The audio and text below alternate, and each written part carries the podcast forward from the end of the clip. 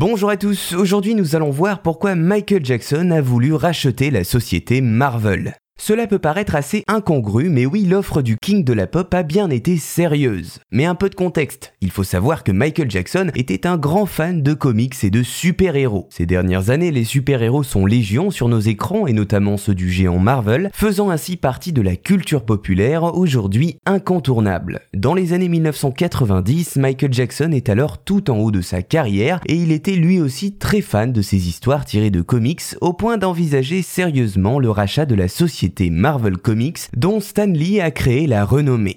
C'est d'ailleurs la société Marvel elle-même qui a divulgué l'information. Mais alors pour quelle raison souhaitait-il faire cela? Eh bien tout simplement car le roi de la pop rêvait d'interpréter le super-héros Spider-Man au cinéma. Oui, vous avez bien entendu, et en acquérant les droits, Michael Jackson pensait donc pouvoir influer sur les choix des acteurs qui campaient les super-héros de la licence à l'écran. Cela toujours dans les années 90, donc 10 ans avant que Marvel embauche Sam Raimi et Tommy Maguire et que le futur Spider-Man de 2002 voit le jour. À ce moment, Marvel se débattait financièrement et peinait à garder la tête hors de l'eau. Autant dire qu'il aurait été possible de faire affaire. Michael Jackson et Stan Lee avaient même discuté sérieusement de l'idée d'associer leurs ressources pour acheter ensemble Marvel. Finalement, avec le temps, l'idée quelque peu farfelue a été abandonnée, évidemment pour le plus grand regret de Michael Jackson, mais également pour celui de Stan Lee, qui déclare quelques années plus tard, je cite, Je pense que ça aurait été bien, je pense que ça aurait été très bien même, mais je dois avouer que Toby Maguire a été merveilleux, peut-être que cela aurait été totalement différent bien sûr, mais peut-être pas aussi réussi. Michael n'était pas un très grand homme d'affaires. En tout cas, dans une réalité alternative, il existe un film Spider-Man où le héros est incarné par Michael Jackson. Voilà, vous savez maintenant pourquoi le King de la Pop a tenté de racheter la société Marvel.